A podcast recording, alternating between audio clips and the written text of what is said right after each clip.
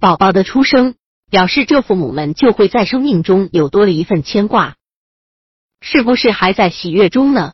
宝宝的哭闹声有没有让你感到很烦恼呢？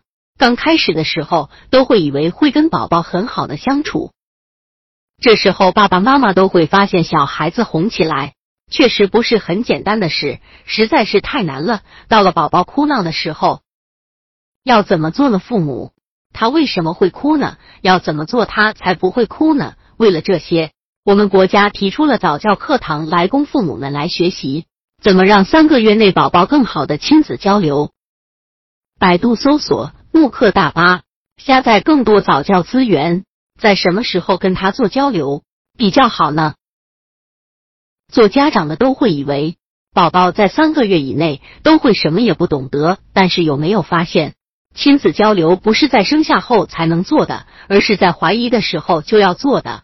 孕期周期二十八天到三十二天的时候就要做亲子交流，妈妈可以经常拍拍自己的肚子，跟宝宝说话，什么都可以说。你拍拍肚子，可以告诉宝宝，宝宝妈妈现在跟你说话。在怀孕五个月的时候，拍着肚子跟宝宝说的，宝宝在里头非常高兴的告诉妈妈：“妈妈，我真的知道了。”表现是宝宝踢你一下，这样就一直做到宝宝的出生。怎么来训练宝宝呢？在宝宝离开了妈妈的肚子后，在他睁开眼睛的时候，我们首先拿给他的颜色对他的印象很深刻。再到你拿走有关这个颜色的东西的时候，他就会很注意这个物体，他也会跟着这个物体去看。到了快三个月的时候，他的反应能力都会很强，他对颜色的反应就会很强烈，就可以每天拿给他不同的颜色来玩了。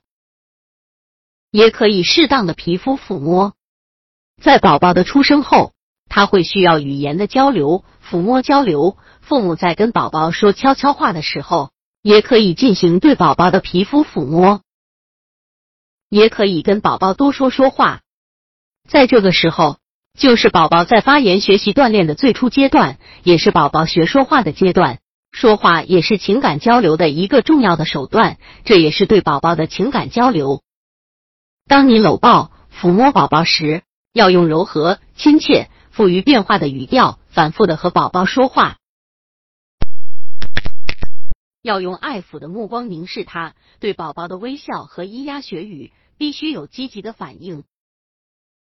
宝宝在小的时候，多多与他交流，往往可以增加他是视觉、听觉的刺激，能够很好的丰富他的情感，也能提高宝宝的情商。